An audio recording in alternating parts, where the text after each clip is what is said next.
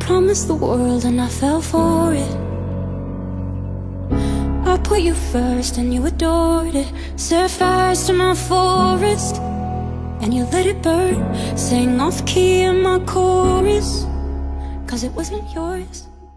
Hello，小伙伴们，大家好，欢迎收听最新一期的 Dear Courageous 的节目。今天的这期节目，我们想聊一聊近期发生的一些公共事件，让我们联想到之前在亲密关系当中所经历的精神控制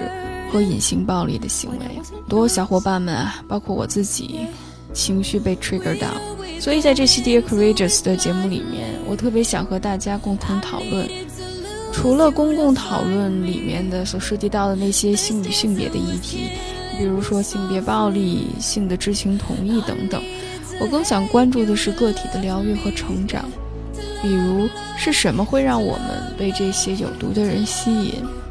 如果经历了一段有毒关系，如何能够打破幻想？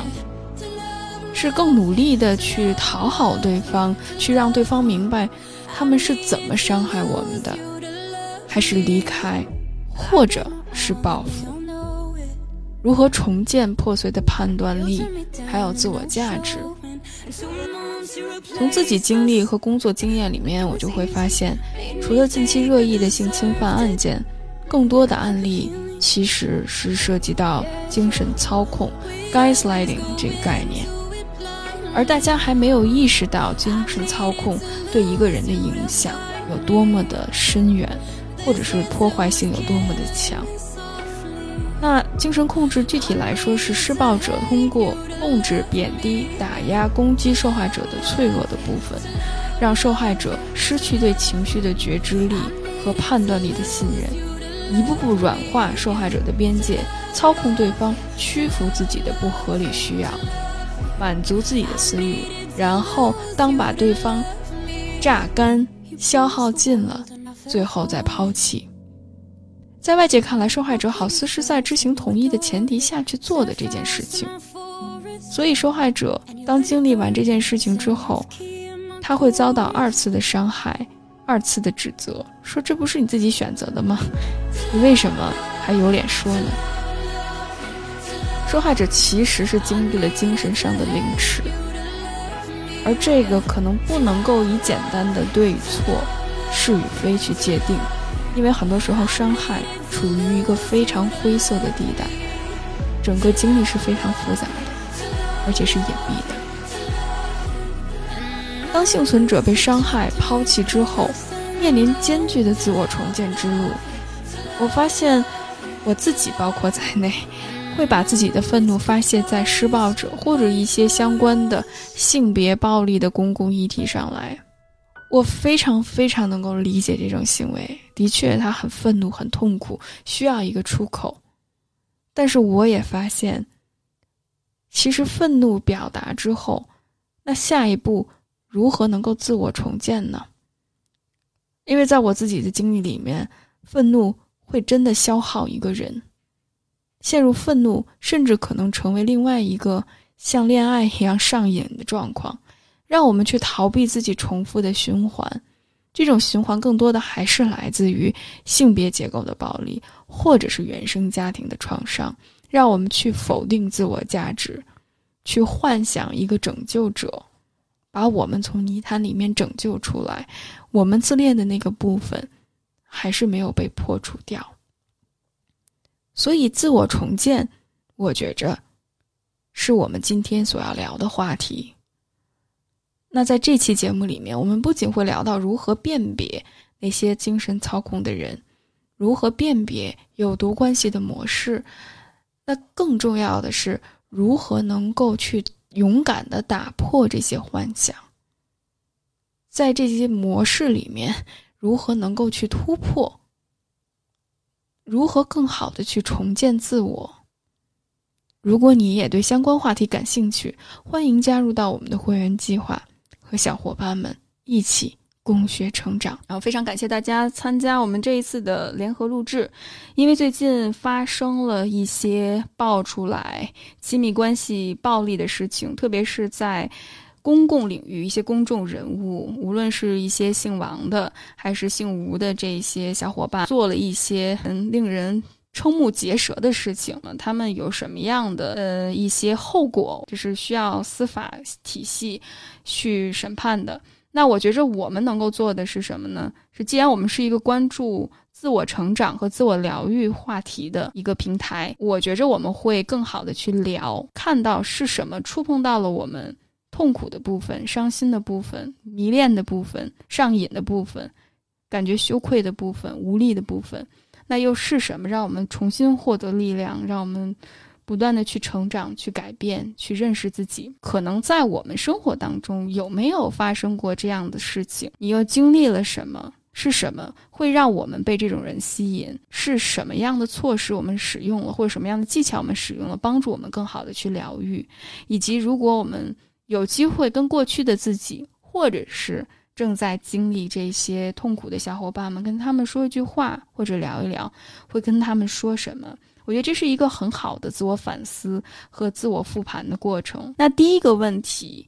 就是你被近期哪一件事情 trigger 到？这一件事情又会让你想到之前哪一个经历？我觉着我们可以先就这两个问题跟大家分享一下。我觉得其实有两个事情我想说，最近呃。一个是就是吴同学的这个呃之前的顶流这个事情，我有注意到里面有那个就是女性的介绍人。今年和去年其实发生了很多，就是针对于女性一些比较恶性的或者伤害性比较大的一些呃事情和案件。其实里面往往这种介绍人好像都有同性的这样一个存在，这个是有一点 trigger 到我的。因为我自己的生活里面，包括我自己的经历里面，我也就经历过这个。其实我自己本身跟对方不是特别的熟悉，然后我是有警惕性，但是因为中间这个介绍人我们是同性，然后我降低了这种警惕感或者防备心，我觉得里面是有潜在的风险的。第二件事情就是著名的辩手周老师，他 trigger 到我，倒不是说跟我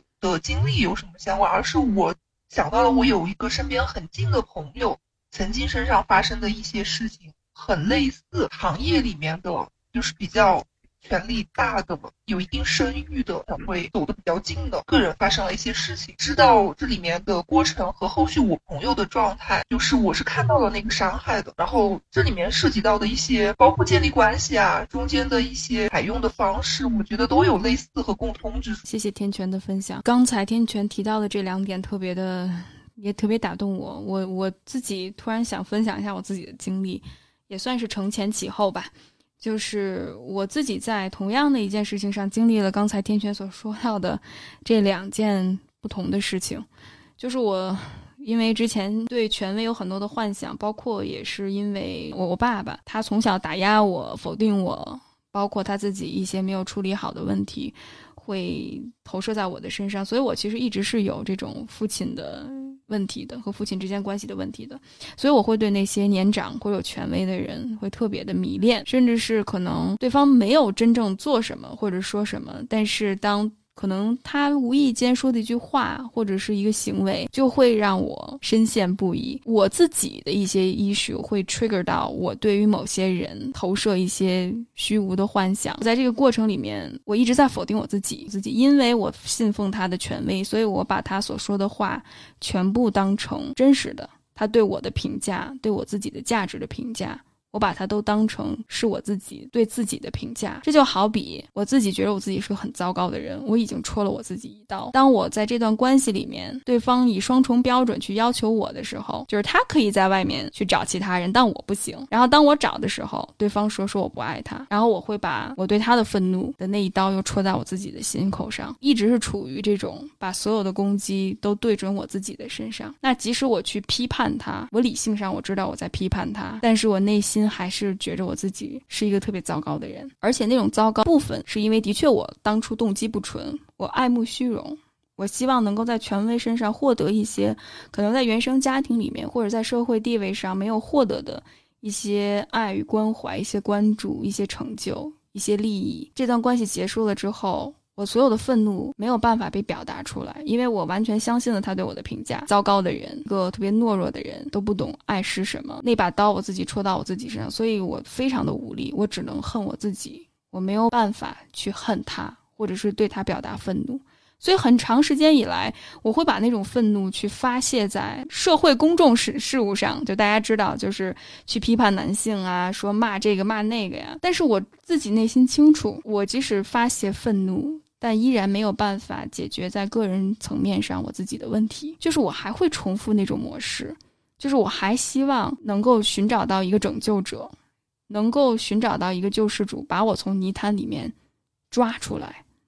而不是我自己去面对这个循环，我打破这个循环，我去重建自我价值。直到当我经历了一系列的情感上的创伤之后，我的自恋的那个部分完全被打破了之后，我才意识到，哦，原来我需要面对的是自己。那之后就有了我们 Courage to Become 这个平台，也遇见了大家。但是在我一无所有的时候，那是最。被打到谷底的时候，那是最痛的时候。我觉着我什么都不是。大家可能看我周外在的这些东西，觉着那雨薇应该是个很自信的人，因为你有 A B C D E。但是只有我自己清楚，我自己是个多糟糕的人。我是一个多么自卑、多么无望，甚至是我可能我有一百个选项，但我总会去选那个最差的那一个。因为我觉得我不配陷入在这种无意识的循环里面。那在这个过程里面，我最好的朋友是一个女性。我经历这段事情的时候，慢慢疏远了我和我的那个爱慕的那个对象之间有一些联系，然后希望有一些合作的关系，因为他他有很多的权利。所以在那一刻，其实我就完全怀疑我自己，是不是因为我太糟糕了，所以我不配得一个好的关系，我不配得一个好的朋友。今天我跟一个来访者聊天，然后他也在跟我说同样的事情，我看到了过去的自己，他就。就说：“他说我每次特别努力的在坚持为爱不不断的去付付出，为什么我最后得到的总是受伤呢？那这是我个人的一些经历和分享，不知道小伙伴们你的经历是什么？有没有什么你想分享的呢？分享一下。好啊，头但我可能可能是跟雨薇有点有点说有点反着，但是又有种殊途同归的感觉吧。就是我从小的话，其实是一个就是就是别人家。”对我做一些事，我可能不太舒服，但是我其实也不太知道是为什么，但是我就会骂回去。就比如说我父亲喝酒醉，对我做一些我很讨厌的事情，我就会骂他。然后我当时我父亲会问我：“你居然敢，你居然敢骂你的父亲？”我当时也只是下意识的，嗯，骂回去。但是我其实也不清楚我的。就是背后的一个整个逻辑是什么？到大学的时候，就是作为 LGBTQ 群体的话，就是你会有一种你的，就是你的价值感其实是比较偏低的吧，就有点和就是女性朋友可能是有点类似，就是你其实虽然说你表现是非常干练的一种性格吧，但是你内心的话就是。实际上是很敏感的，表现的很刻薄。其实是不是在保护内心很脆弱的那个部分？对对对。然后到了大学的话，我因为就是当时学校然后环境就没有什么朋友们，然后当时就一直在反思，就是叫你整齐划一啊，说你要得听话，这种我都非常的反对。但是我其实也不太清楚背后的逻辑。就我就分享到这，我不知道有没有跑跑偏掉，但是反正就是。一个这样的一种过程，我能不能这样理解？水水帮我了解哈。我听到就是可能外界的反应或者回馈更多的还是处于一种防御的姿态，其实在保护自己。那这种保护自己的脆弱性，一部分来自于可能原生家庭，比如说父亲对你的一些乱七八糟的一些一些行为，特别是他喝了酒之后。那还有一部分。是因为的确，作为一个少数群体，从小到大，对于你来说，你就是一个不一样的人。如果要去强迫自己做一个主流的人，反倒去变相的会否定自己。但是很遗憾，就整个大环境都是让你整整齐划一，男人是什么样子，女人是什么样子，未来男人应该成为一个什么样子，女人应该成为什么样子，什么样的女人是完整的，什么样的男人是完整的。但是对于一个少数群体来说，可能这些都不是你自己想要的。但是你如果没有找到自己的同盟的话，那种自我否定和自我价值感其实是一直存在的。那在这个过程里面，我也相信，因为水水之前分享过自己的一些经历，可能你会吸引那些对你并不是很好的人，或者是可能吸引一些像父亲或者是母亲一样对你比较，比如说忽冷忽热，或者是对你不是很在意。然后会激发你内心当中的某一些部分，那这些部分可能是源于原生家庭没有被满足的需要，可能你又回到了小的时候状态，希望父母能够看到你，父母能够关心你，所以你会在亲密关系里面可能也会重复这种模式。那这就让我想起了吴同学的事情。对我们刚才说到的那种权威性的人，可能更多的是比较显性的，就是我是学术大牛，或者是像呃王同学那个样子，要这样这样，你要怎么怎么做，然后我我命令你怎么怎么做，这还是其实挺挺显性的。我是一个多牛逼的人，然后你跟我在一块儿，你就多好多好。但是我觉得最可怕的是那种隐性的，隐性的可能他动不动的就说：“哎呀，我好脆弱，我好需要你。”然后我想要一段认真的恋爱，然后你要乖，你要听话，你要听我的。对女生好像占有欲很强，然后非常的强势，好像就觉着特别甜，我们就说特别甜。但其实它背后会让人感觉很不舒服，甚至是其实背后是一种控制。而且我们发现他们的那些聊天记录里面，你就能感觉到对方是一个极度自私的人，他真的是投其所好。就是哪个女生的弱点，他其实都控制的死死的。往往他吸引的都是那种可能自我价值感并不是很高，同时他也在去采取一些非法的手段，再去侵犯其他的女性哈。但是这会让一些女性会感觉好像哦，我是独特的，我是不一样的，或者是会把自己的圣母心激起来，就说哦，那我会不会成为保护他的那个人？特别是当他分享一些自己。悲惨的往事的时候，一下子你就觉着哇，我要保护他，我想做那个即使世界都抛弃了他，但是我依然爱他，对他不离不弃的那个人，更让人陷入到一个困境里面的一个现象。我不知道小伙伴们有没有对吴同学的这件事情有一些想法，或者是关于隐性的这种控制，大家有没有一些想法呢？我觉得我原来可能是。容易跟显性的自恋链接上，但是呃，可能我自己也在变化，也在成长。然后这一次的话，我就感觉我可能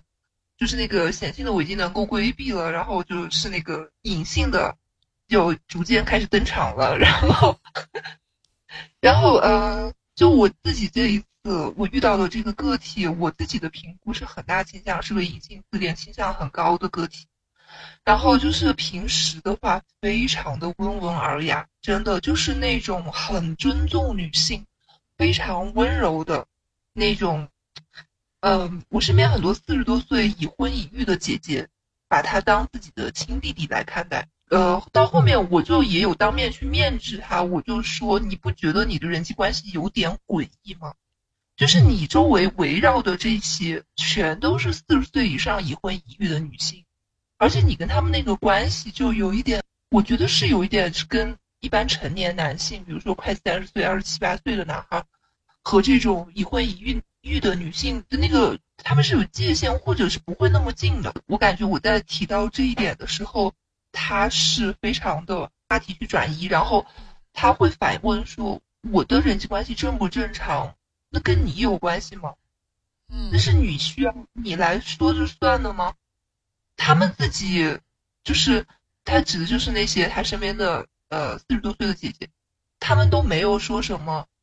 你你能轮得到你来说吗？就是那个话的意思里面就是这样。我觉得其实我我当时其实我会被这句话，我是不知道怎么去很回应的，在当时给他怼回去。他是那种平时会让女性觉得体贴、尖透的那种男性，但是。我在一些很细枝末微的细节上面，感觉到他下面我也有跟他讲过，我说我感觉到你在底层是很冰冷、很硬的。我举一个例子，因为呃，我们那个小的团体当中，我在当时好像看上去大家都喜欢 Q 我，或者是怎么样，挺受欢迎。但是实际上，我有另外一个朋友是被那个小的圈子。我明显感觉到是有排斥的。有一次我们去到私人的小型的聚会，呃，我朋友就就找我，当时谈很多，就他当时也在一个状况当中，找我很多很呃谈很多的他个人的一些事情。后来比较晚了，他就送我到这个小型的私人家庭聚会当中。但是因为嗯，我的朋友就有表示，然后他其实过都过来了，然后也想参加。我说这个，因为其他人家里面我没有办法决定，就要征求一下。拒绝了之后，因为我朋友可能对我需求当时比较大，但是那个处理是让我觉得不太认可的。就是什么呢？上面的呃同伴他其中有两个，就是我说的那个女性介绍人和我这个说的这个对象，就是他们，就是他当时中间的这个姐姐，然后就要她下来把我带上去，但是她下来之后对我的朋友是用的一种非常我觉得甚至是不礼貌的一个语气和行为，就说你把她已经送到了，你走吧，我们上面就等了半天了，你还在这里干什么？就是我，我当时就其实我会觉得很冒犯了。我觉得就算关系不是那么好，或者你不是很认可他，但是基本的礼貌是要保持的。然后还有就是养猫的那个事情，我当时有介绍我的那个宠物医院，呃，给他，然后就是要签领养小动物，他是要签一个书面的一个东西的，他会生法律效应，避免弃养，负责到底。然后但是，嗯，当时他知道了之后，他就说我不喜欢，就是。我的，我的动，我的宠物被指手画脚。我们团队里面有另外一个团体里面另外一个姐姐，然后就是她的妹妹又联系的另外一家宠物医院，是不需要办这种手续的，就直接领养就可以了。然后她就去领养的那个医院的小动那个猫咪，然后但是等到中途大概就是有半年，也就是我们相处这半年的时间。后来这个猫咪它说因为工作有可能变动，我说那你这个猫咪。你从那么小两个月、三个月开始养，我说那你怎么处理？他说我自己都顾不上了，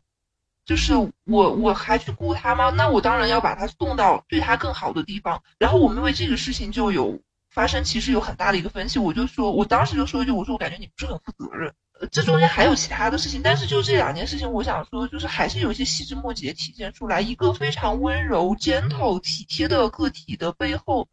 对于关系里面长期的稳定的一些他要负责任的部分表现出来，我觉得是有那个冷漠在里面的，还有不负责任和自私。我听到了很多 red flags，就是这些危险信号。我也非常认同天权你的这些觉察和观察。就是首先第一点，就是我发现，先说一下 关于性别的这个问题。虽然我我不希望引起这种所谓性别对立，我们说男性都怎么怎么样，女性都怎么怎么样，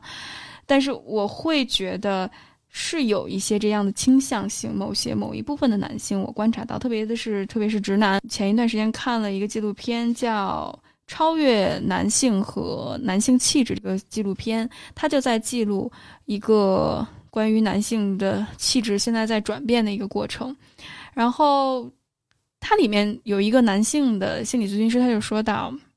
他说男性会在自负和自卑之间不断的跳动。就没有中间的地带，基本上，所以可能当你夸他的时候，特别是他获得关注的时候，他会对你非常的好，但是，一旦遇事需要他面对自己的时候，大部分时候他都会采取一种非常自卑的态度。那自卑的表现，要么就是回避，要么就是推卸责任。刚才天权所说的例子，当天权问到。那个男生，你觉有没有觉得你的人际交往有问题啊？那对方不仅没有去正面这个问题，反倒说狡辩，或者是起码我们说就是没有面对问题。所以在我自己的 工作经验里面，我也会发现这一点，就是其实这些人内心太脆弱，以至于他们没有办法去面对自己。而且我会发现，其实男性和男性之间，就直男跟直男之间的人际关系也非常的脆弱。就是他们可能会说一些非常表面的东西，但是真的深入到深层次的部分，或者是情感的部分，他们是需要依靠。我说的是直男的这个我们的语境里面，可能需要一些自己的异性伴侣去提供这些价值，而且提供这些价值往往是能够夸赞他们，去称赞他们，而真正涉及到解决问题的话，可能对方还是会忽略过去。那第二点就是关于说的这个人的冷漠，那个冰冷的感觉。我跟天权都有同样的职业背景，所以即使在我们的受训过程里面，我们了解过什么是自恋型人格障碍或者自恋的倾向，即使这样的话，其实也很难去判断一个人。就是一见面，我能不能感受到，当然那种特别显性的就很好，很容易看出来。但是隐性的，只有当你通过跟这个人深入的接触，特别是遇到一些点的时候，可能在某些零星的细节上面，你就突然会感觉到这个人好像没有觉察力，或者是没有责任心，甚至是没有共情能力，所以你会觉得这个人是冰冷的。就我自己在我自己的工作里面，因为我大概百分之五十的，呃，接手的个案里面都是和有毒关系相关的，所以我听到过不止一个我来访者跟我说说，虽然他在外面看起来真的呼风唤雨，好像人际关系特别特别的好，但是只有我自己知道，他关上门，我感觉我就在跟一个陌生人在生活，甚至他躺在我的身边，我们俩有亲密接触的时候，我都感受不到。他是一个有情感、有灵魂的人。对于这种隐性的人，特别是他会拿现在我们说女权主义也好，或者是拿一些自己是什么理论、理性去标榜自己的时候，我们很容易就会轻信。当然，这可能和我们的期待，或者是我们自己内心的投射有关。那更重要的是，当你真的接触这个人的时候，你就会发现，其实非常的不一样。以为。Hello，小喵。我想分享，就是我今天看到吴同学的这个瓜，还有之前那位王同学的那个瓜，就是结合起来吧。就其实我，呃，也没有就是很清晰的了解到底发生了什么事情，就只是看了一下那些聊天记录，还有大概状况吧。好像自己曾经也遇上过这样子的人。就是这这种男性，突然就会觉得，其实这种男性就是这种这这类型的人，其实，在社会上是普遍存在的。呃，只是他们就是像吴同学这种，他是因为他的他的社会知名度比较高，而且他们做这种。嗯，算不太道德的事情的话，就很容易会。其实社会上真的很多这种男性，就是我曾经有一位前对象，他就是这样子，需要你的时候就会很高兴的来找你，然后让你去找他，不是他来找你，是你要去找他。就是嗯，如果你去拒绝他的话，他就很不高兴。就会生气，会暴露，而且还有一点就是他会，呃，经常性会问你需要自拍，就是我的社交账号上面也会有我的自拍，为什么你会要特地要我去发给你？然后如果我不答应的话，他真的会暴露，就觉就会各种贬低或者。就你会明显的感觉到这个人很生气，我这是我不理解他们背后的动机到底是什么。表面上真的是很温文尔雅，就是就是他们的社会形象很好，他们的人际关系好像很好，但是我感觉跟他们深就是单独接接触，还有深层次的接触下来，我会感觉只要你满足到他们。需要的那方面，他们就会立立刻的冷下来，就好像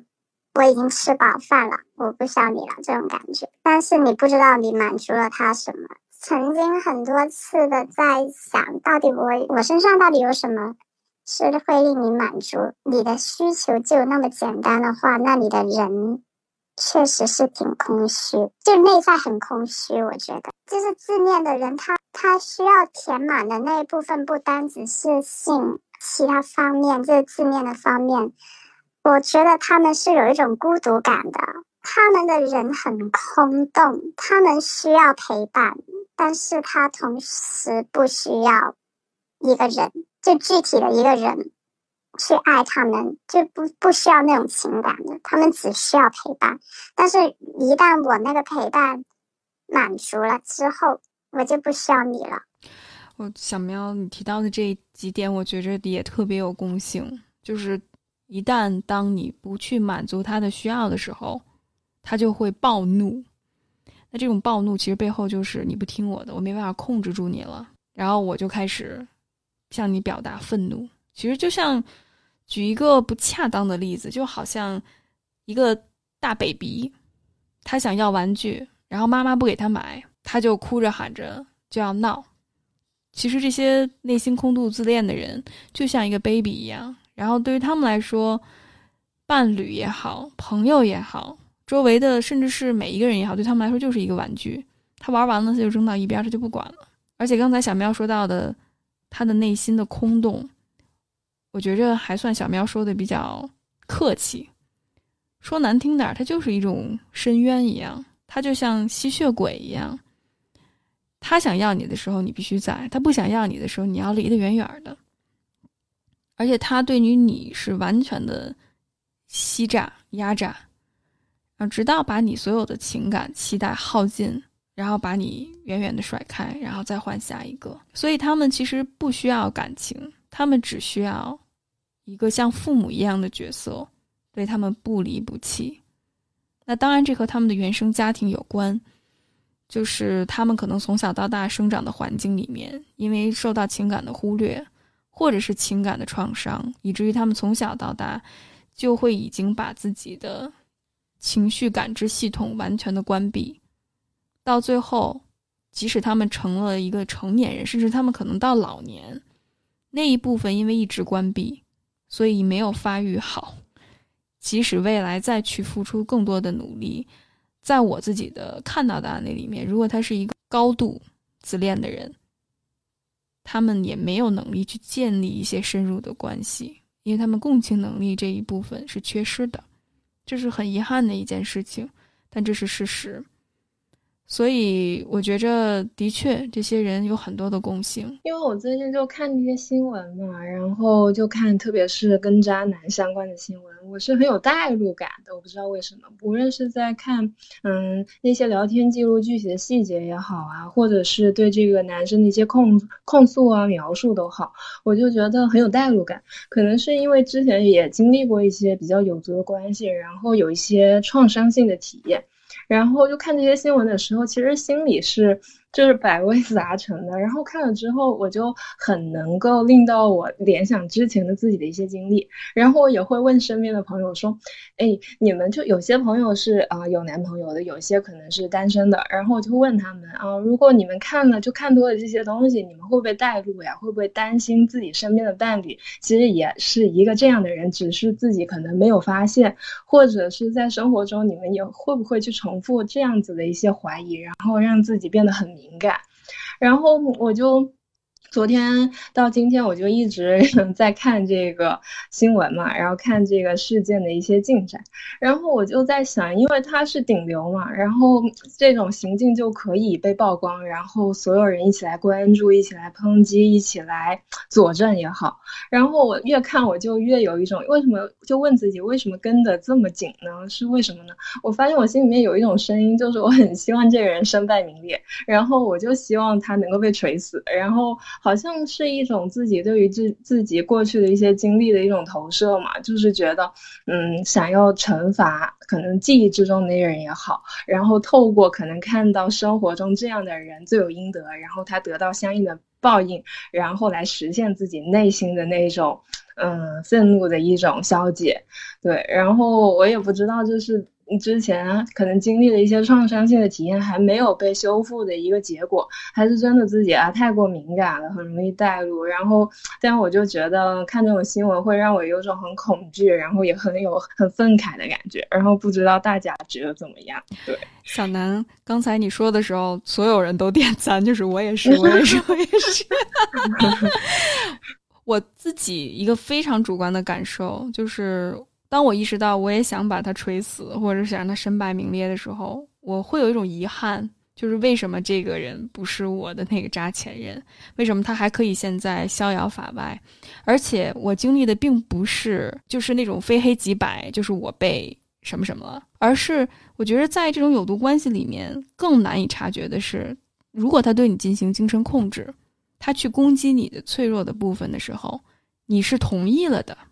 你在一直不断的被他 PUA，被在知情同意的情况下，在做所有违背你底线、违背你自己意愿的事情，我觉得这是最可怕的事情。而幸存者往往不是那种特别完美，是你又认同了，但是呢，你又感觉好像什么不对，其实背后对方一直在操控你。往往是因为你有弱点，而且对方其实知道那是你的弱点，他会攻击你的弱点，从而达到自己的目的。所以这是精神控制，往往没有那么非黑即白，有很多灰色的地带。我在有毒关系工作坊里面也跟大家分享过什么是 gaslighting，这个为什么会把人的人格最后摧毁？就是因为你在做一件你认为对的，但其实对方一点一点通过软磨硬泡、撒谎、贬低、贬损，然后各种病态的谎言，让你去认为你做的这件事情是你想做的，然后直到他把你抛弃，你的自我完全被摧毁，这是最可怕的事情。就是我的前任，他有这么一个手段啊，就是他会在跟嗯，他不那么，就是他不会让任何人走进他的内心，但是他确实有一帮，就是就是呃同事啊，或者朋友啊，或者是怎么样，他也不会就是让我去见他们，但是他会就是跟他的朋友讲说啊，那个我的女朋友呃怎么好怎么好，他这么好这么好那么好。但是他和我在一起的时候，就是各种指责我，比如说我长得不好看，我头发不好，然后我不会打扮，然后不会穿搭，然后我办事不细心、不用心，然后我我说我说谎，说我呃作秀。我觉得这个就是一个，嗯，其实我现在回想，他就是其实是一个控制我，因为他知道我内心是渴望被认可和肯定的。所以他通过就是让我知道，比如间接性的让我知道他跟别人夸我了，然后或者是说通过，比如说他妈妈经常会跟我说啊，说我儿子又跟谁谁谁夸你了，他又跟我夸你了，怎么怎么样？通过第三个人的这种表述，告诉呃我我是在他那里被认可的，所以他当他那个贬低打压我的时候，我会有觉得他是为了我好呀，他是为了让我更好呀。我我就忽略了很多很多的信号，然后另外一个就是，就是他会在外人面前，除了我们两个人亲密关系以外的别的人哦，呃，比如说在我的父母面前，或者是在我的朋友面前，就是彬彬有礼，就是让他们都觉得他对我非常非常非常的好，但是只有我跟他在一起的时候，我知道他是个什么样的人，他会怎么样的，就是去精神上的这样虐待我。然后还有一个就是说他的那个索取，就是他的双标，比如说他会说你给我买一个这个衣服，你给我买一个那个呃吃的，你给我嗯你是家里就是说我父母的那个洗衣机坏了，冰箱坏了，你给他们买洗衣机冰箱，因为他说要是就是他要找一个就是孝顺父母的人，我认为孝顺父母没有错呀，但实际上我后来反应过来了，这是一个道德绑架。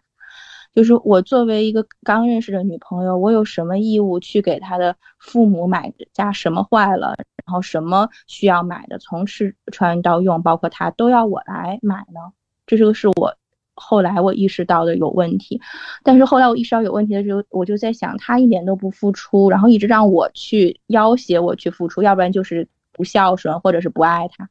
我就跟他提了一个要求，比如说我要去演讲了，你可不可以给我买一身衣服啊？因为你总说我打扮的不好看，他就认为我在索取。包括呃，我如果买了东西，我说我买的东西很沉，你可不可以来接我一下？他都会说，他说你你玩的这一套，多少小姑娘都玩过了，说你们那些小心思，你以为我看不出来吗？说。你这个，你这个就是索取。我告诉你啊，只有我愿意给的，那才是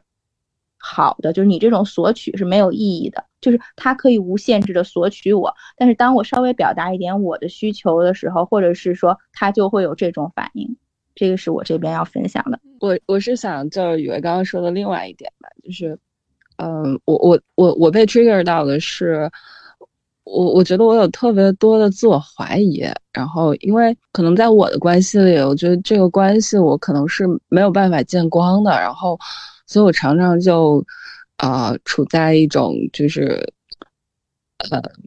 就就不能让别人知道，也觉得让别人知道不好。可是你又很希望说你们俩能够正大光明的被别人知道。我跟他单独相处的时候，就是只能听到他对我说的那些，他是一个什么样子的人，他经历过什么事情，他对别人的看法是什么，他对一些事件的看法是什么。现在就是想起来，我常常无法分辨说到底什么是真的，什么是假的。我就常常会想说，他真实生他自己。就就是我看不到的那一部分生活里，他是一个什么样子的人，所以就是会让我产生非常多的自我怀疑，会觉得说是不是我太敏感，然后我太就是对他的要求太多，就是就是希望就是他能够给我更多，但是可能我表现出的就是给了他压迫感，有的时候会会会产生这样子的怀疑，然后我也不知道说他到底有没有就是真的朋友，因为我觉得他就是一个，就像刚刚再上一个同学讲的，就是说他觉得那个人他就是极度空虚的，然后他也极度不真诚，他总是在利用别人。我在想，这种人会有朋友吗？但是就是你会看到好多很矛盾的事情，你也你到最后你都无法相信自己的判断，然后也不知道他到底是一个什么样子的人，我就只能倾向于觉得说，我更愿意相信他是一个好人。但是直到我看到那个吴同学的事件以后，我就觉得，哦，原来原来男人撒起谎来真的是可以两面三刀的，就是就是。当当着小姑娘聊天的时候说的是一套，然后做的又是另一套，演的跟真的一样，就就是会让我觉得很害怕，就会觉得说，所那我之前经历的这个人是不是也一直在我面前演戏？他说的话里面到底有多少是真的，多少是假的？我我就觉得就是那种恐惧挺可怕，因为你跟这个人已经相处了接近。两年之久，而你就不知道他真实的面貌到底是一个什么样子。然后让我觉得愤怒的点，就是在跟他就是有一次的这个 break up 之后，然后我就发现，我我就去找了，我就去鼓起勇气，我就是去找了另一个女生去，就是去问他们之间有没有发生过什么。然后当时这个男，然后这个女生跟我就说，他是不是也就是。叫你去他家，然后我没有答应，然后就是当时我就特别的愤怒，我就觉得说，对我当时就很想锤死他，就就觉得我也想曝光他。刚好他去了新的公司，然后我在想各种，我要不要去他新公司的 给他的那个 HR 写信，然后就告发他，告诉所有的女生要远离他，就是就是很害怕他又就觉得脑子里就自己在脑补一切，他又去坑坑蒙拐骗，就是别的女生。的那种场景，就好像，就是我可能在那个瞬间，就是我当我看到这个都女生站站起来，然后给说说是给其他女生发声的时候，就可能就回想起我当时的那个心态，我就觉得说，其实我也很想站出来，然后去真的去直面他，然后去表达我的愤怒，然后也就是不想放过他，但是。但是我觉得我根本就做不到，因为我我觉得就我只能把我自己保护起来，因为我也不想让这件事情让更多的人知道。谢谢 C C 和 K K 的分享，我想共同回应一下，包括刚才两位小伙伴说的点也非常触动到我的一些还没有解决的问题，也希望听一听大家的一些想法。就是刚才其实 K K 和 C C 虽然可能落脚点不一样，但我能够听到很多共性的部分。就是这种人控制欲强。我们先不说自恋，因为说到这儿可能会有很多就是啊，你诊断别人，你给别人贴标签，有经常我接接经历批评的一些部分。但我们就说这些人很自私，控制欲很强，然后内心很脆弱，非常容易愤怒，不去面对自己的问题。这类人其实他们很害怕自己最真实的那一面被暴露出来，所以他们会控制你。甚至是会达到一种孤立的态度，就是他们会把你孤立起来，就像刚才 K K 说的，非常两面派，还有 C C 说的，不愿意把自己伴侣也好，或者是自己的朋友也好，展现给其他人，拒绝让你去涉足他的交际圈也好，或者他的家庭也好，那这其实就是在一种孤立，还有控制。这样的话，你就会乖乖的渴望，或者是不断努力的去寻求对方的认可。而对方说什么就是什么，然后不能有任何的怀疑，还有质疑，否则他就会愤怒。我听到两位小伙伴有很多自我怀疑的部分，那这种自我怀疑，无论是 K K 所说的，就是很直面的打击和打压，还有 C C 说的这种谎言，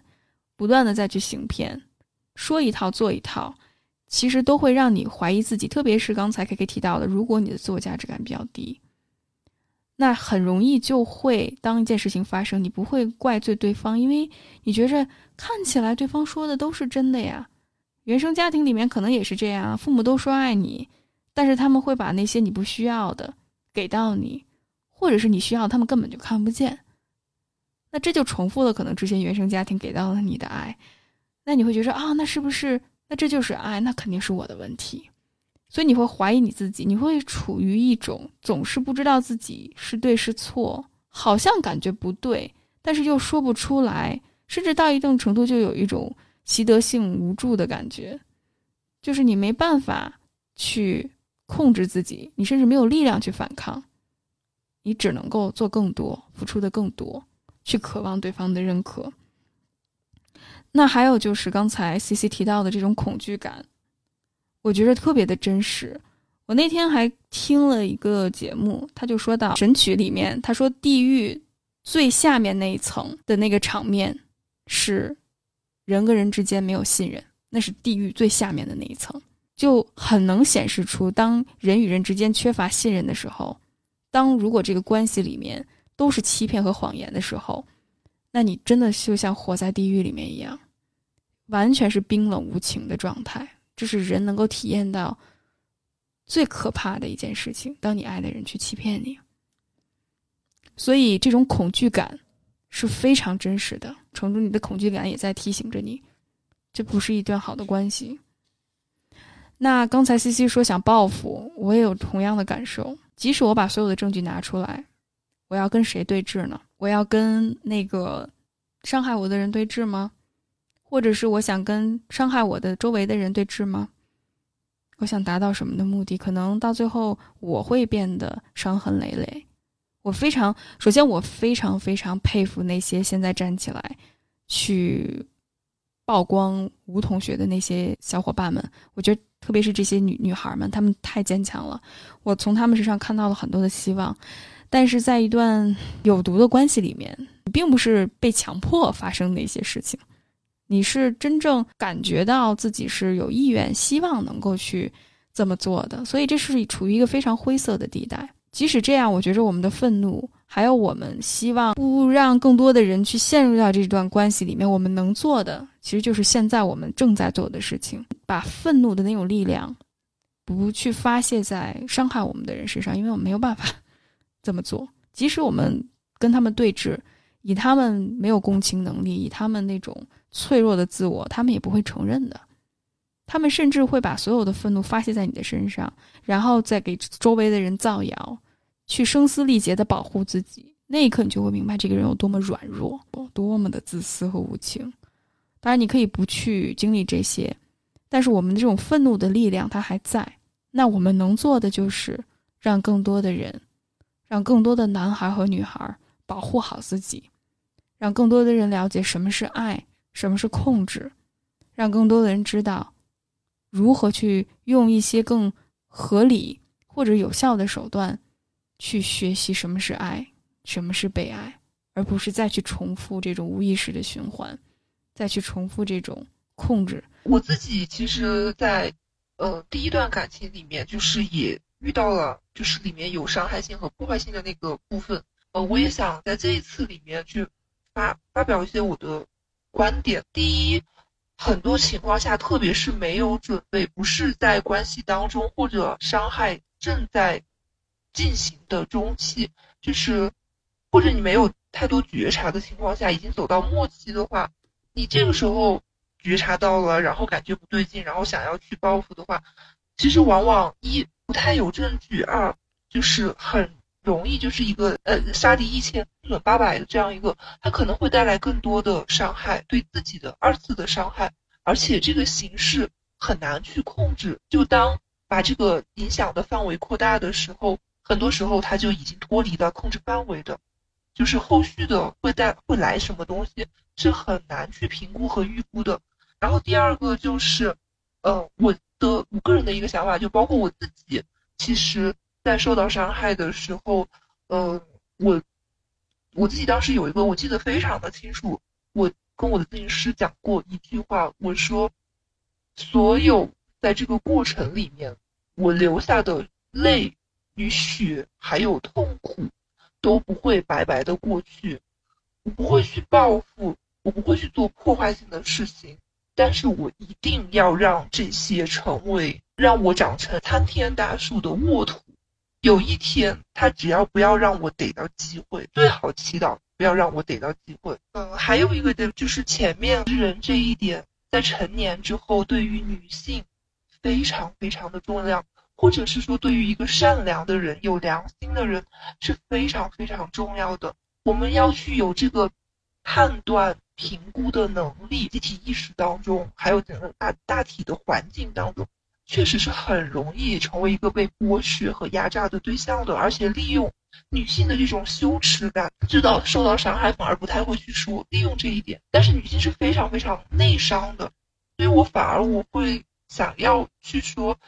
女性在某种程度上要有一定的黑化，这个黑化不是要去做一些破坏性的行为，而是知道。世间人性的险恶。谢谢天权的补充，我也觉得很重要。我觉得这种贴标签也好，或者是了解一个知识，那是一个很中性的东西，看你拿这件事儿怎么用。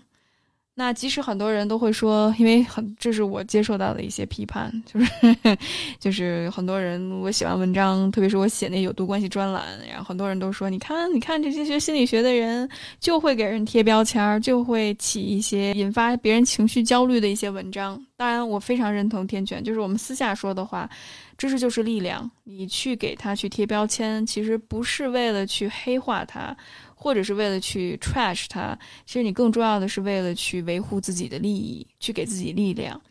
对，所以我非常认同天权的这个观点，而且的确，我们这个社会对于女性十分不友好。不仅这个社会十分险恶，还把所有人培养成为小白兔。现在舆论有很多慕强，或者是这种宣传社会达尔文主义的这种精神，每个人都能够够做出非常理性的选择。然后这个社会是一个非常平等的社会，每个人都是要为自己的选择所负责的。我们生活在一个非常平等、公平的社会里面。现实就是我们并不生活在一个很平等的世界。现在男和女。之间就是有性别的差异，那更别说一个名人，他有资本，他有权利，而且我们整个社会风气都是慕强慕权，那很容易小姑娘就会被那些虚荣的东西就是所迷幻，更别说这个吴同学也会使用一些话术去欺骗别人，那真的是加一个更。我自己经历过同样的事情，我很长一段时间也会自我污名化，就觉得是自己自找的。为什么自己看不清？我没有接受过任何的强迫，但为什么当这段关系结束了之后，我会觉着感觉我不认识这个人，我也不知道自己到底经历了什么，感觉特别迷糊，都在怀疑自己，在压抑自己，在压抑自己的需要，在压抑自己的愤怒。我之前的那个跟我在一起那个人，不断的在说。然后我说什么，他根本就不在乎，然后必须得让我去听他不断的不拉不拉不拉说，就有点像 C C 的那个那个例子里面的那个人一样。那现实生活当中其实就是不不不不公平的一个世界。那如果我们把矛头指向弱者的话，那就会在强化这种权力不对等的现象。在一个关怀弱者，在一个强调公平公正的社会里面，即使有这样的事情发生。大家会把同情的目光，甚至道德会把同情的目光，还是给予那个更弱势的那一方。但是，在一个讲求名利、讲求虚荣、讲求权钱的这个社会里面，大家还是会把关注点放在更有权力、更有强势的人身上，好像每个人都能够控制自己，每个人。都是平等的一样。我们说轻点，这是一种认知认知失调的状况；说重一点，就是完全没有同理心，整个被这个系统所洗脑。更别说对于受害者的这种完美受害者的期待，去用一些恶意去揣测一些受害者的一种情节。当然，我相信事实比我们想象当中的复杂。一面的去攻击受害者的话，甚至是以一些恶意去揣测受害者的话，我会觉着这些人真的是非常的无耻。还有非常的肮脏。现在我们可以聊一聊刚才小南问的那个问题：当你意识到这一面的时候，你是怎么去学着去接受？同时，你怎么能够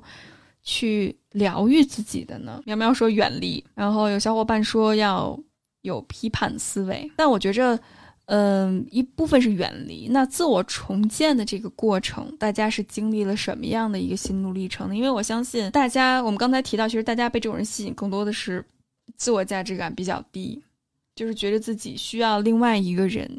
去满足自己，感觉好像失去另外一个人，很多梦幻就破灭了，或者是很多自己之前想象当中的那种美好的生活没有了，力量感没有了，依靠的人没有了。虽然可能自己本身是一个非常优秀的人，只不过你在打压自己，重复的这个社会上对于女性或者在原生家庭里面，特别是女性到了二十五岁之后吧，可能就会经历很多的。这种对于自我的攻击，包括家庭的对你的评价和批判啊，你一定要，你看你没有没有结婚对象，那是因为你的问题，你有病，你为什么不像隔壁家的对吧？小王、小芳、小张那样，好好的去找个对象，踏踏实实结婚嫁了，那肯定是你的问题。那你面对着这些攻击，面对的这些质疑，你怎么去和解呢？你怎么去面对自己这个部分呢？其实我这边也是有一个困惑，其实我还是没有方法，因为自己也在走在这条路上嘛。但是我就是有一个困惑，就是呃，刚刚就呃大家都提到说，嗯，可能我们更多的去宣扬宣扬一些自我保护的理念啊，自我保护的知识啊，然后宣扬这种啊女性要站起来这样一些类似的声音，就会解放一部分的人。但是我自己有一个困惑，特别是当自己真的经历过这样的有毒关系之后，我就有一种这样的感觉，是不是有一些东西，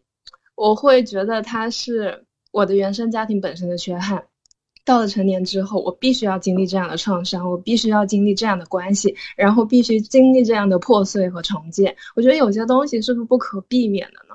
因为，嗯，就是反正就在这个吴同学这个事件里面，有一句聊天记录面里面有一句话一直让我觉得很不舒服，就是他说你乖不乖，或者说你要乖，就是乖，就是对于“乖”这个词，我就是现在觉得。很无辜，然后又觉得很愤怒，就是可以看到很多的男性这样的渣男，把目光就是呃聚焦于乖的女生身上，而乖的女生她们又做错了什么呢？为什么这种特性，然后就要被瞄准，就要被就要上当，然后就要经历这一切呢？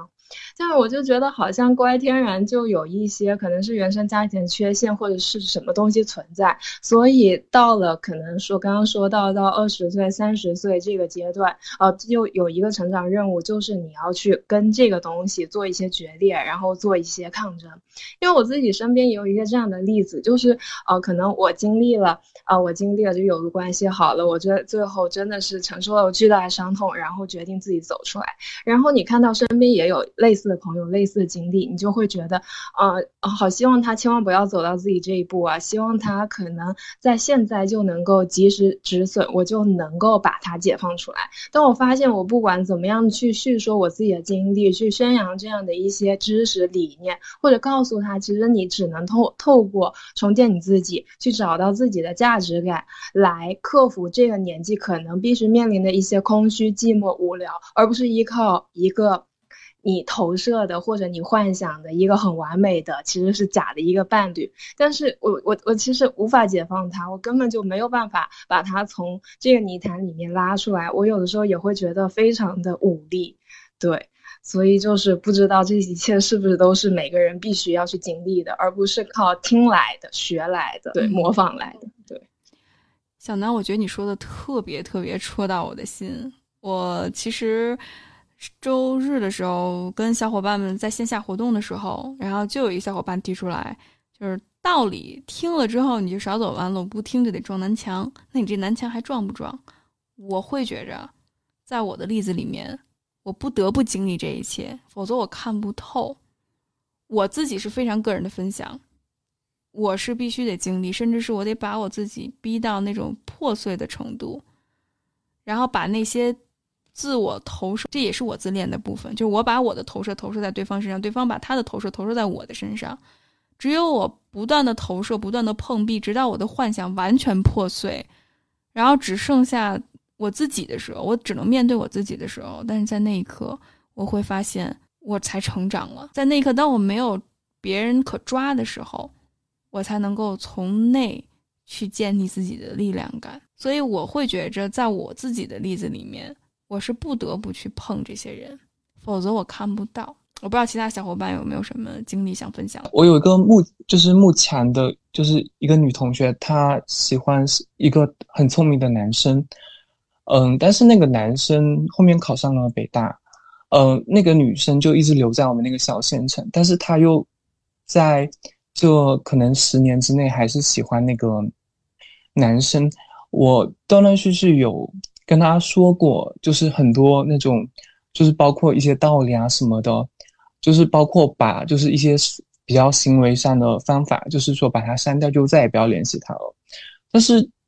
真正过了好多年啊，就是包括。到现在他还是没有把他删掉，他还是会去找那个男生聊天，就是我真的很不能理解，就我其实不是不能理解，但是我就是，你知道吗？有一种很愤怒，但是又很无力的感觉。你想帮他，你又帮不了他，但是他一直在受伤。嗯，就是这是我一个同学的例子，还有包括我的一个直男朋友，他是。我觉得他们直男朋友，他们其实有多少也有原生家庭上面的一些创伤。朋友，我跟他点出来说他哪里做的不对啊，就是比如说我跟他聊天，他哪句话伤到了我，或者说，嗯，就是一些很细节上面的事情，我告诉他，他都会说他知道了，但是他其实上又没有真正的知道，你懂吗？就是。他好像是在理解你，但是他其实上就是是会一直去逃避他自己的。我观察到，就是有些人他会在一直逃避，有些人就是一直走不出来，还有一些人就是可能像我们，就是，嗯，我们会有一些天然的那种动机。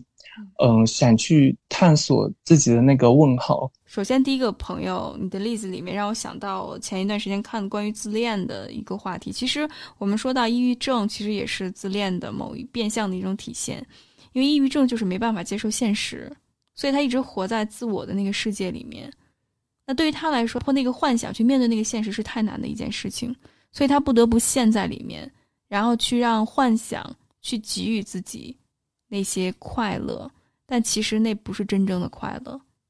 他并没有得到满足，他只是像吸毒一样不断的吸，但是他没办法接触到现实，所以才抑郁。抑郁就是你没有办法接受现实的自己，其实没有想象当中自己那么美好，他会把想象当中的自己投射在其他人身上，然后去追求那种虚无的，去逃避自己。然后第二点就是关于很多直男朋友的这个问题，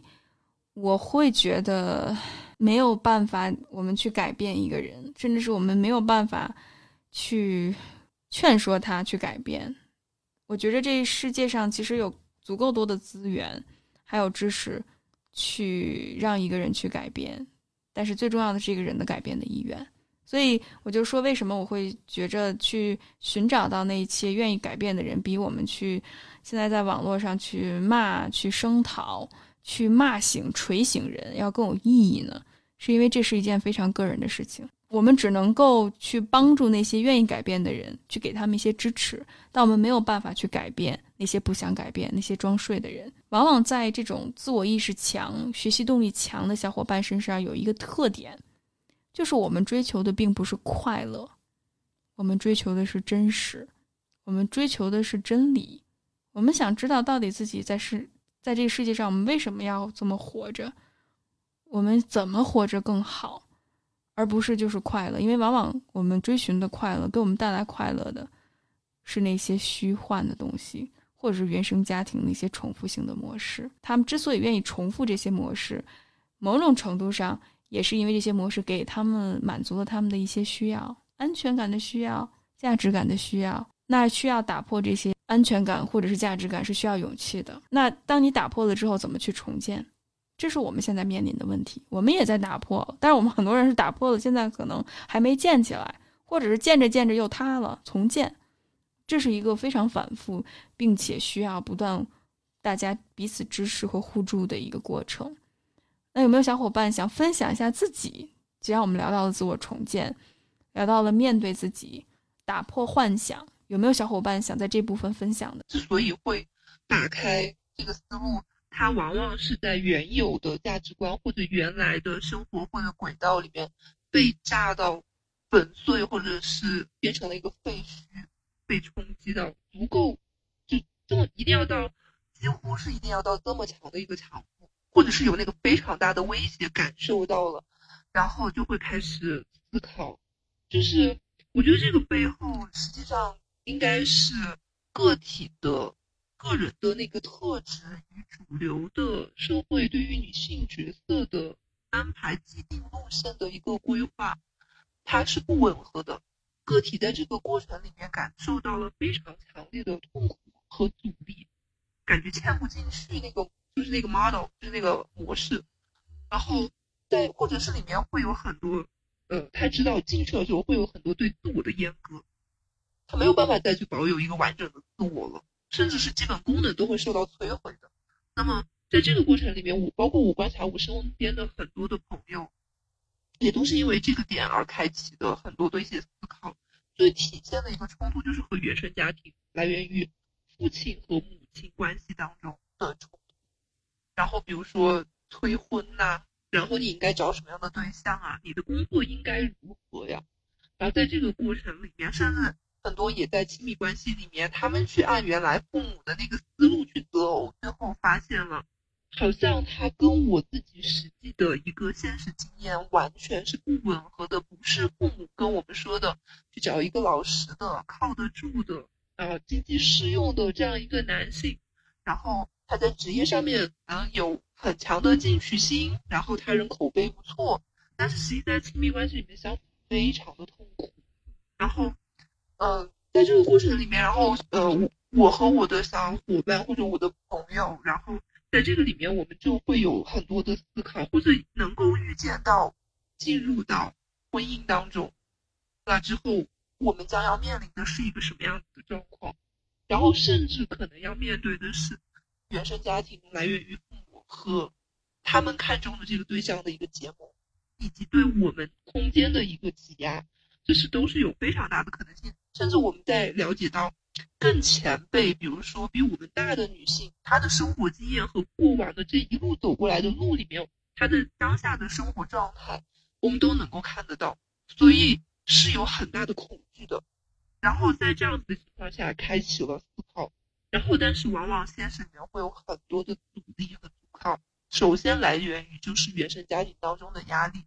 还有职场里面的人际关系。以及当你去求助和询问一些比我们更大的，然后社会地位比我们更高、具有某些权威的个体，不管他是男性还是女性，回应来了之后，会感觉似乎要么对方没有真正的去站在我们的角度在为我们考虑，然后还有一方面就是他们给我们的那个回应和父母很类似，就是感觉这条路走不下去了，那么走不下去怎么办？就面临的要么就是在这个有的个体就抑郁了，重度抑郁，退缩了，甚至社会功能受到很大的损害；还有的就是有的资源它自身或者力量比较强的能力比较强，他开始新的探索去找出路。然后还有一些在国外的，因为可能资源比较好，那么他们有一些，嗯，而且可能来源于有一些功能很好的父母，或者是父母的文化水平或者意识就已经比较开阔了。那么他们的一些指导，然后再加上我们同辈之间这个讨论交流，那么看到了其他的课题的可能性，就是那个你生活当中你想要去对照的那个理想当中的自我，那么不是父母的话，你就要在其他的渠道和课题对象身上去寻找，找到了之后，那么就会这个思考都会出来。至于说我们是如何去疗愈自己的，然后在这一条路上，我觉得固然心理咨询是一个很好的途径。但是它不是唯一的途径。现在网络媒体、网络信息如此的发达，大家只要有真的有这样非常强烈的动力去寻找，我觉得多多少少还是能够找的。另外一个就是前面我有提到的关于识人，我觉得很多时候在成长过程里面，特别是女性，呃，被就是关于识人这一条是被忽视和轻视了的。就是这个识人，不光是说对于亲密关系，还包括你的你自己是一个什么样子，对自我的一个认知，还有什么是同类，去寻找到这样子的同类，而不是去迎合主流的价值观，什么样子的人不错。就是这个里面，他可能在找到真正的同类了之后，找到属于自己的人际支持系统了之后，真正重视作为个体的存在的这样子的支持系统了之后，慢慢的可能。这个信息的信息的渠道和广度就打开了，我觉得这个就会有很多有帮助性的、注意性的和知识性的东西都会进来，自己再去整合、去思考，不断的往前走。有的时候把你逼在一个墙角那儿，你不得不变，前面是悬崖，后面是是瀑布，那在这一刻，你其实往前跳、往后跳都是坑。那更重要的是，对你来说，你更想往哪儿跳？我自己的经验哈，我不能说我完全走出来，我时不时的还会被之前那些经历，或者是看了一件事儿、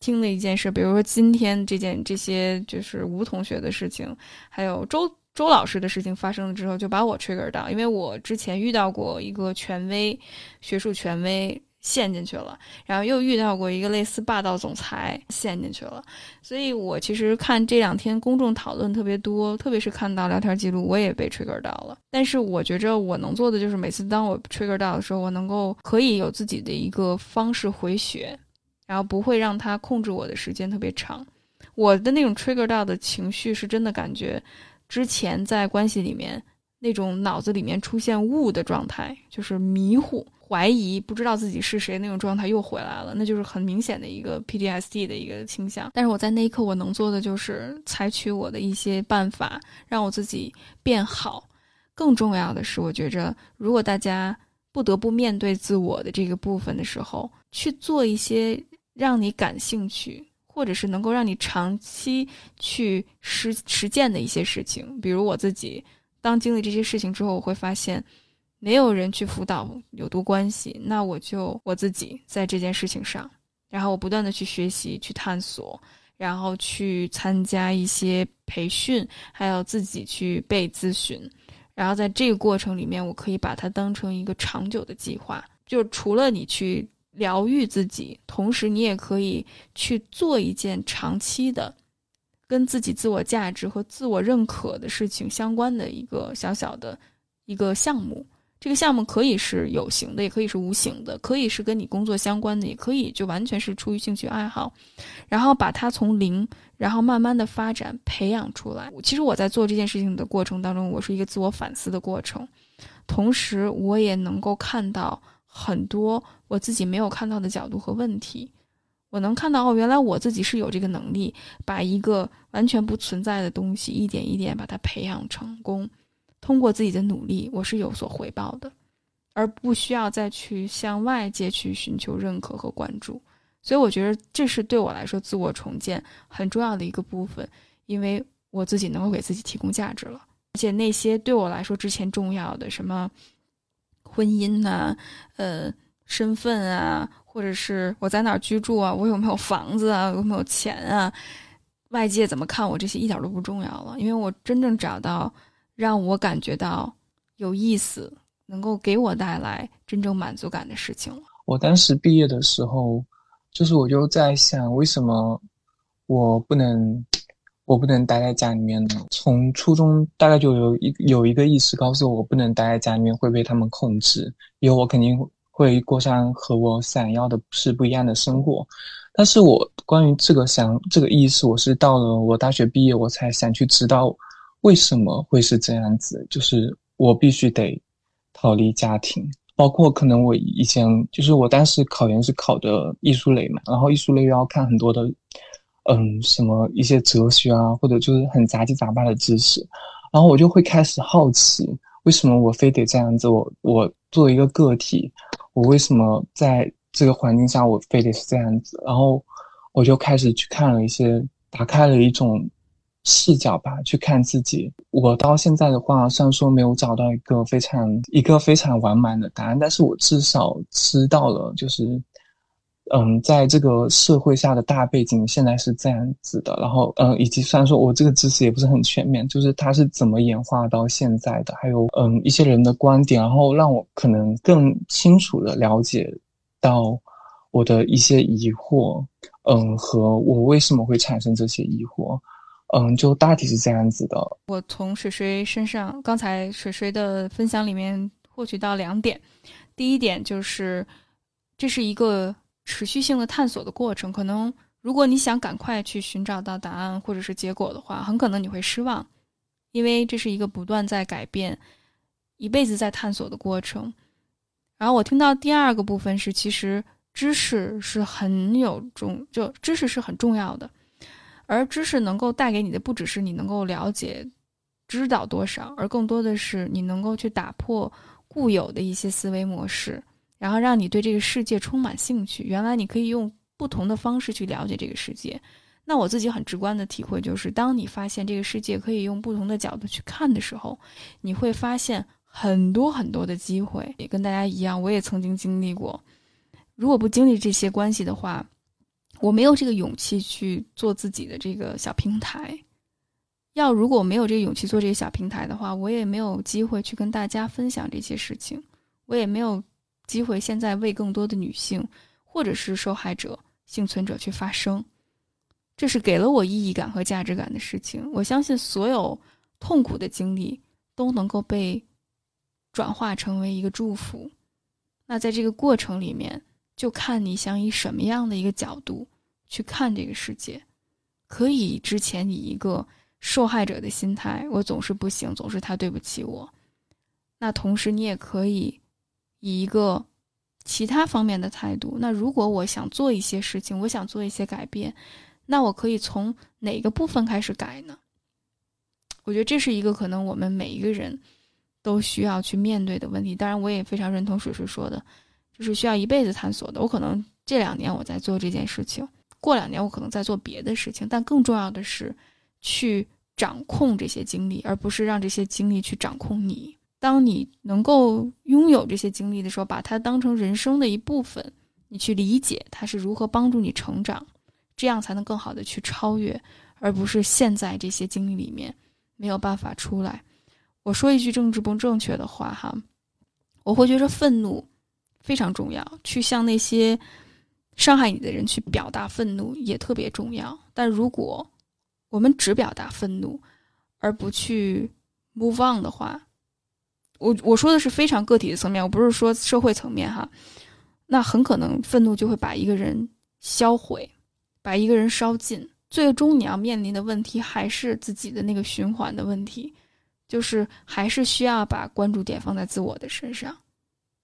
那如果你能够把那些愤怒的力量给予到自己，去做一些自我重建，或者是对。自我有益的事情的话，我会觉得这个愤怒的力量不会摧毁别人，你把那个摧毁的力量接过来，而是你能够去重建，能够去创造。我感觉其实自卑跟自负其实本质的想法是一样的，就是我是因为最近才开始内观，发现这么一个问题。不啊，自负其实就比如说自负，它可能是控制别人，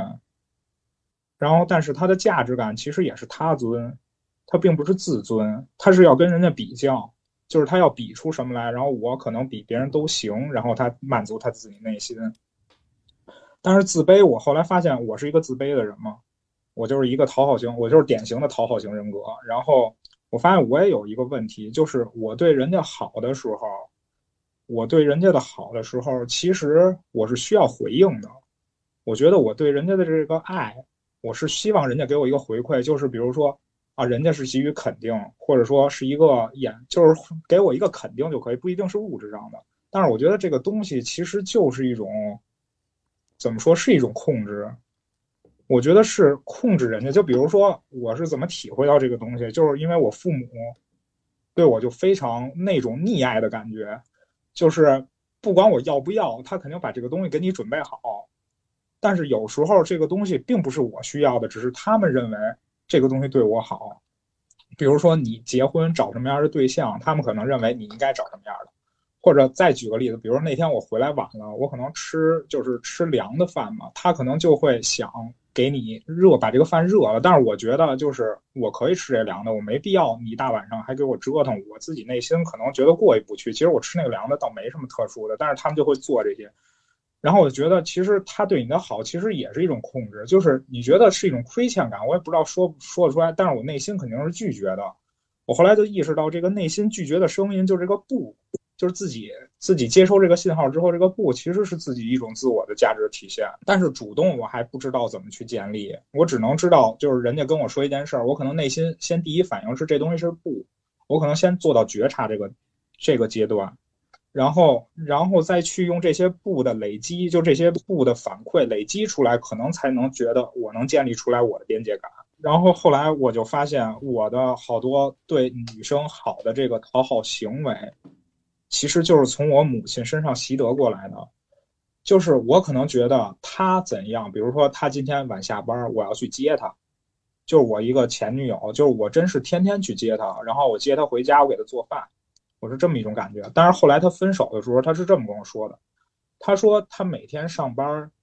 他说他要加班嘛，但是他说你在楼底下等我，我压力也挺大的，我得想着你你在楼下，所以我工作就干不好。他说他倒他倒不是说责备我，但是说他这个并不需要。其实我就无形中给了人一种压力，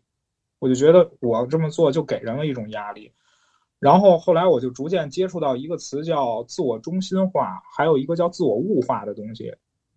就是自我中心化其实比较好理解嘛，就是其实每个就比如说我这种自卑人格，我的想法的初衷就是以我为优先，我认为怎么样对他好，但是其实这个核心还是我出发点。然后之后这个物化，我的理解就是我把这个人只是当成了一个东西。就是我，比如说，我认为一件事情是对他好的，他只是在这个活动中是一个角色，我并忽略了他的反应，就是我没有想到他的反应，他只是在我认为的一个，啊，我认为对他好的这件事儿里，其实这东西也是我认为的，然后他只是在这里边是一个角色，他充当了这个角色，我就要把他放到这个角色里。当然，我母亲对我也是这样，我觉得，就是他只是拿我当成一个东西，他认为这东西对我好，他忽略我的反应。这可能就是我想，我最近可能才发现的。我听就是因为前些日子我看了一个电影，就叫《天堂电影院》吧。那个老爷爷跟那个小孩说的一句话，就说：“他说如果你不离开家的话，你就认为这个是全世界。然后直到我搬出来，我最近才搬出来。”然后之后我发现，可能才看到世界是什么样的，要不然你老在那个环境下，根本就看不到。有一个我刚才比较认同您的一个观点，就是我觉得，因为我也比较大了，我今年已经二十九了，就是我觉得自卑型人格或者说完美主义人格，它的核心其实它就是怕什么，就是他怕做一件事情，然后这件事情可能伤害到自己完美的那个自我，所以他就不敢做。同样也不敢表达自己的想法，就像我，我可能也不会表达自己的想法，就是我可能内心戏非常足，但是最后我一句话都不说。然后我就发现这东西，其实你应该不要去怕，就是不能太拿自己当回事儿，就是你可以去说，你说错了之后，你就知道下一回你怎么做了。就是你如果不尝试的话，你永远是在那个起点上，你只有尝试了，逐渐累加出来那个错误，然后你才知道对的是什么，然后你才能慢慢的进步。我我我非常认同这一点，我觉得 biu 能感受到你正在经历一个转变的过程，而且我觉得你抓的点都非常的准。就首先说到原生家庭，而且你能观察到你的这些在亲密关系里面所重复的模式，是从原生家庭里面所得到的。而且更难得的是，的确你就会发现，很多时候别人爱我们，并不是我们是什么样的一个人，而是这个人能够从我们身上。获得一些什么？比如父母会以为我们好的名义，把那些我们不需要的东西给我们，是能够从我们身上获得一种自我价值。如果再跟你说多一点，biu biu，呃，当然只是我自己的一些个人的想法，嗯，到时候也特别想跟你探讨。就是其实我觉得有些人他是能够沟通的，就是当你觉察到自己的边界被侵犯了，就是当你觉着哦，这不是我要做的事情，我要 say no 的时候。很多人会尊重你的边界，但是有些人他是没有边界意识的人，他是不会尊重你的边界的。所以对于那些人来说，你做的就是远离就好，或者是降低自己的期待。然后当他们去侵犯你边界的时候，你就接受，就是这他们就是这样的人，他们没办法理解，并不是说我没有表达清楚，而是对方其实没有这个意识。所以我觉着你搬出来住其实是一件非常好的一个选择。那还有就是关于情绪觉察的这个部分，那这个我们可聊的就特别多了。我觉得很庆幸我们这次有，我觉得这话有政治不太正确，就是我们有几个男性的小伙伴，那大家能够意识到自己自卑的这个部分。我发现男性也非常的自卑，男性的自卑和女性的自卑，我这么简单粗暴的说哈，不太一样的是，男性的自卑是本来男性在这儿，社会把非得把男性拔高拔成这么高，所以大家都会对男性有一个过高的期待。那正好女性正好相反。大家都是人，其实都差不多，但是女性会把女性压低，所以女性也自卑，是不自己一些能力没有办法去实现，一直被压着，男性一直被提着，然后所以他的那些脆弱脆弱的部分，或者是那些软弱的部分，他是不允许被表达出来的。那大家总是在这种幻想彼此是个什么样的人的过程里面，去交流，特别是在过亲密关系里面，所以大家就会造成很多期待上的落空。我们现在说的厌男或者是厌女，因为我们最近有毒关系工作坊里面有一个男性小伙伴，他说别人说“哎呀，我厌男了”的时候，他会说“哎呀，我厌女”。其实大家都是以都是一个背后都是一个道理，就是你的期待太高，然后对方满足不了，然后你又没有办法接受这个事实。当然，嗯，除去那些精神控制啊，或者是那些社会对个体的压抑那个部分，其实如果真的你在亲密关系里面去解决这些问题的时候，要合理的去接受对方是个什么样的人，那这个前提就是你要打破对于人的幻想。那这种幻想大部分是来自于自我价值的缺失，你希望从对方身上获得你没有办法去实现的那个部分。比如你个儿矮，你想找个个儿高的；你内向，你想找个外向的；然后你没钱，你想找个有钱的；你家庭不好，你想找个家庭更棒的。这个可能会让你暂时跟他在一起的时候，你觉得自己满足了，但问题是你还是没钱啊，对不对？你还是个儿低呀，你的自我的那个自我匮乏感或者自卑那一部分还没有被填满啊，所以就是要内观。我就简单粗暴的去总结一下刚才 biu biu 提出来的这几点。像莫莉你刚才说到的一些嗯男性的一些问题，就比如说啊逃避啊，或者说一些有毒的人格啊，或者说一些不愿意去改变啊，嗯触发到我，因为其实我我虽然对外说我没有什么情感经历，但是其实我。在大学时候是有过一小段暧昧的经历的，而且这段经历我一敢不敢跟别人说，因为因为特别像群里呃一一直都在呃吐槽，嗯吐槽对啊伴侣，但是我往往就是你们所吐槽的那一种类型，因为我我的的确确的伤害了别人，就是自己啊很自卑啊自我价值感很低，然后有时候我也不知道。他为什么会哭？就是他说了，他为什么会哭？我我好像就是也理解不了，我也忘记了，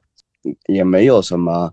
出轨的事情，因为我本来就没人际关系就不太好，就没有什么朋友，就不要说什么异性朋友，就是就是有很多很多的问题，很多很多的一些。最后我因为就就拿他的手机去看别人的一个呃朋友圈，就他看他一。同学那个朋友圈都被他发现了，然后他最后也是哭得很厉害，可能甚至不爱他这样子。呃，可能因为就是，呃，他是向我主动表白，然后我都没有什么，呃，什么人看上的，然后就干脆这样子，所以可能我也没有呃想象中的这么爱他。就是我我觉得我是有很非常多的地方需要去面对，需要去反思的。呃，而且我是的的确确的伤害了别人，这样子。那谢谢野望的分享，我觉着今天大家都很坦诚，我觉着这这份坦诚很珍贵。嗯，之所以大家会有这种防御系统，无论是愤怒也好，或者是回避也好，压抑也好，其实都是一种自我保护。那这种自我保护，其实就是为了保护我们最脆弱的那个部分，反反正就是我们的 ego 那个部分。我觉得无论是男性和女性。都是这样，我继续说一些政治不正确的话哈，那就是我们之所以会被这些人吸引，也是因为我们自我的某些部分缺失，希望能够为被对方所满足。那同样，对方肯定也是有问题的，甚至是更不用说，这是一个权力非常不对等的关系。所以，我觉得我们每一部分都需要去面对自我，特别是在个体层面上。当我们说到疗愈、成长的这个话题。我们今天不去聊那些大的意识形态、那些社会性的问题，我觉得一定要面对脆弱的自我，就是还是得把关注点放在自我内观的上面来。我觉得无论是男性和女性，我们这个时代都是一个非常自卑的时代。那这个自卑一部分来自于我们华人、中国人的家庭，可能父母那代人就不懂得什么是爱，他们共情能力有限。所以把我们教育出来，我们在这个变革的时代里面，我们似乎感觉好像不太对，但又说不出来。那整个政治环境或者社会环境也不允许我们做那个不一样的人。往往做不一样的人会被命名成为一个怪胎，而且会意味着很多我们之之前认为重要的人际关系、亲密关系都会失去。突然意识到，哦，原来这是控制的关系，这不是爱。原来我只是想找一个能够证明我是一个有价值的人，或者是找一个人能够帮我完成社会使命的人，而不是真正我爱他。可能当我意识到，哦，原来爱是什么的时候，已经太晚了。现在我们此刻能够意识到这一点，我们能够从现在做起，我们都不晚。更重要的是，即使我们知道了这件事情该怎么做，那下一步我们怎么去选择呢？我希望每个人都能够更清醒、更有意识的去生活，去真的过好自己的人生。我也相信大家加入到这个社群的目的，也是出于此。最后留在这儿的小伙伴，每一个人说一说，跟过去的自己说一句话，或者是跟那些还陷在这种有毒关系。或者是自我怀疑的关系里面，这些小伙伴们说一句话作为结束。我说一句，biu biu，请讲。我我我觉察这个关系，就是因为一句话，就是爱是彼此做更好的自己，是这么一句话。所以如果说大家发现这个关系里你没有做更好的自己的话，其实它就是有问题的。Hello，一位，Cheer，对，刚刚一直在。窥屏，就是我我就想顺着那个自我重建的历程来说的话，是我我觉得最近的最近的一段时间就在经验到，呃，可能以前我在理智上面就把我的家庭结构已经分析个遍了，但是，呃，但是好像最近一段时间，呃，开始经验到越来越多的对那个家庭的。恐怖的之处，恐怖之处有越来越多的那种情感上的体验，然后我会发现说，那种呃愤怒，就可能曾经是暗流涌动在那些看起来完美的模范的家庭关系之下的那些东西，我的愤怒、我的委屈、我的伤痛，全都在，就是它是一阵又一阵的，像海浪一样，呃，这样子重新回来回返。然后我觉得好像就是这个过程，就虽然我现在也不知道什么时候是个尽头，但是，但是就好像就觉得是在一点一点的那些情绪出来的时候，也慢慢慢慢就是承认，那我就是来自那样一个确实是有有问题的一个一个家庭，承认那个部分是也是蛮需要呃力气的。我特别想回应一点，就本来这个环节应该留给大家的。就是我会发现，理性是自我压抑的很重要的一个部分。我觉着很多时候我们太喜欢看一些理论性的东西，我自己包括在内，去多读一些知识，其实在压抑内心的那些情绪。反倒是情绪出来了之后，那些愤怒、那些不安、那些焦虑、那些羞耻、那些忧伤、那些抑郁的情绪出来之后，我们才能够接受自己。如果不经历情绪的这个过程，你是没有办法接受的。你只能理性上了解，但你心理上你还是不知道。但真正的经验或真正的感悟是从这儿到这儿的。所以我希望大家不只是这儿明白，同时我们内心里面也能够接受。但这个过程其实就回到 Biu Biu 刚才说的那一点，就是需要接受自己不完美，自己会犯错。但我一直相信。一个人的，它是一个 evolving self 的一个概念，就是一个进化中的自我的概念。什么样的人不用进化，或者是什么样的人不用犯错？死人不用犯错。所以，如果大家希望变得更好，希望在关系里面成长，就是需要不断的犯错，因为犯错会告诉我们什么样的路是对的。所以，希望大家勇敢的在一个安全的环境里面去表达自己的情绪，去表达自己的脆弱。当你那部分被脆弱被看到的时候，你反倒会变得更强大。你会去拥有这些脆弱，不会被这些脆弱所控制。所以我会觉得，真正的强大并不是你道理上叭叭讲的特别溜的那些人，反倒是在那一刻你能够承认自己，我难过，我又被 trigger 到了，我需要大家的帮助。我觉得这也是为什么社群存在的意义，还有重要性。嗯，这是。前就很喜欢那个加缪的那西弗神话嘛，西弗是一个时代幸福的推石头的人。我之前还一直觉得他这个非常的乐观，但是我现在语气有点多少都不赞同。就是我现在觉得一个人就是可以很幸福，也可以很也可以很悲观，就是大家都在推石头。这种态度的话是取决于你个人的，但是我们在推石头的时候，就是会有各种细节来充实自己。我觉得是在人生的这一条道路上很美好的一些东西。所以说，我觉得是那种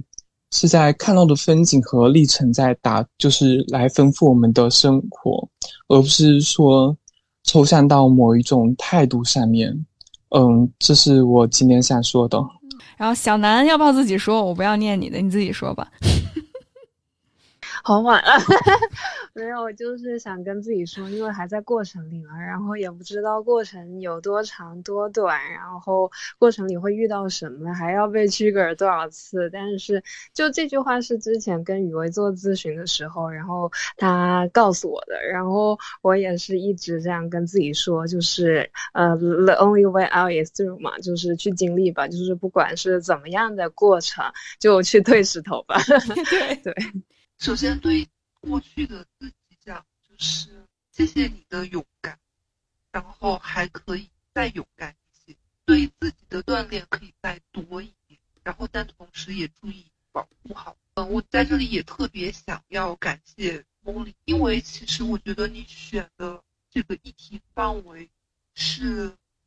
就是在现在整个社会大的主流媒体环境下面是很不容易的。就是你遇到的阻力，就是包括可能有时候节目被做出来来了之后，就是这个创造的成果，可能就我觉得毙掉的几率是远远超出一般那些娱乐性的节目的。就是但是它的带给个体的这种呃力量，对个体的看见和支持，我是真的是觉得是我看到了，嗯，一份社会责任感，就是。这是很少有、很少有的，因为受过经济教育的人，往往就越到后面就奔赴的自己的那个就是名利的康庄大道上面去了，那最后就会忘记掉很多的东西。但是我觉得雨薇她，包括在节目里面的自我暴露的程度，是我做不到的。说实在话，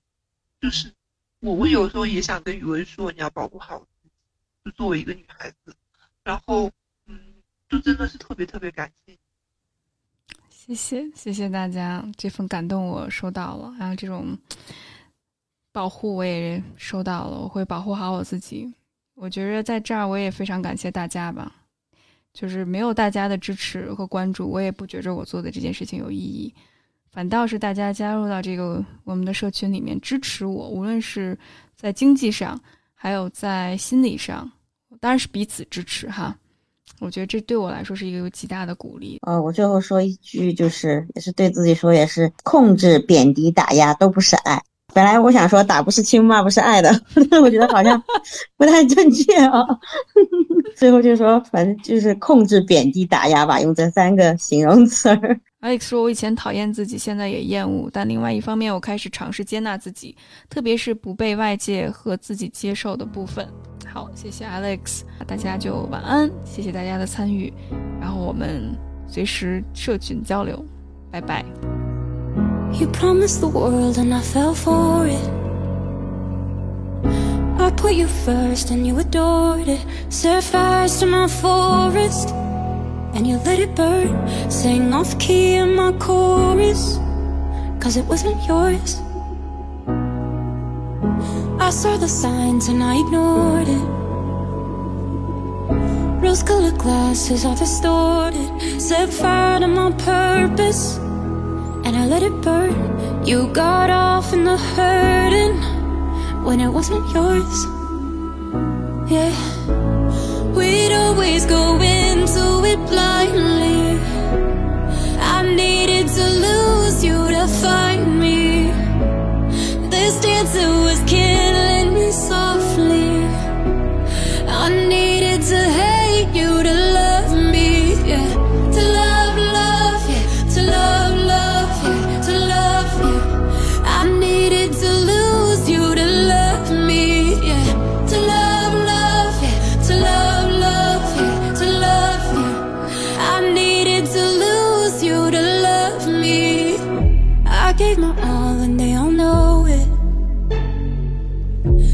turned me down and it's showing And two months you replaced us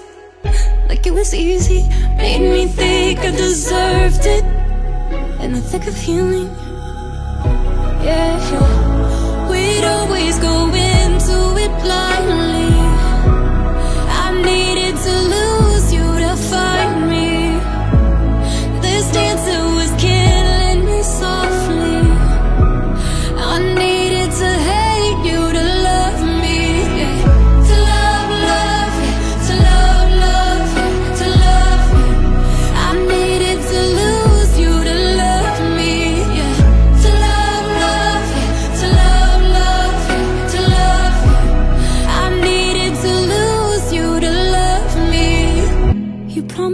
World and I fell for it.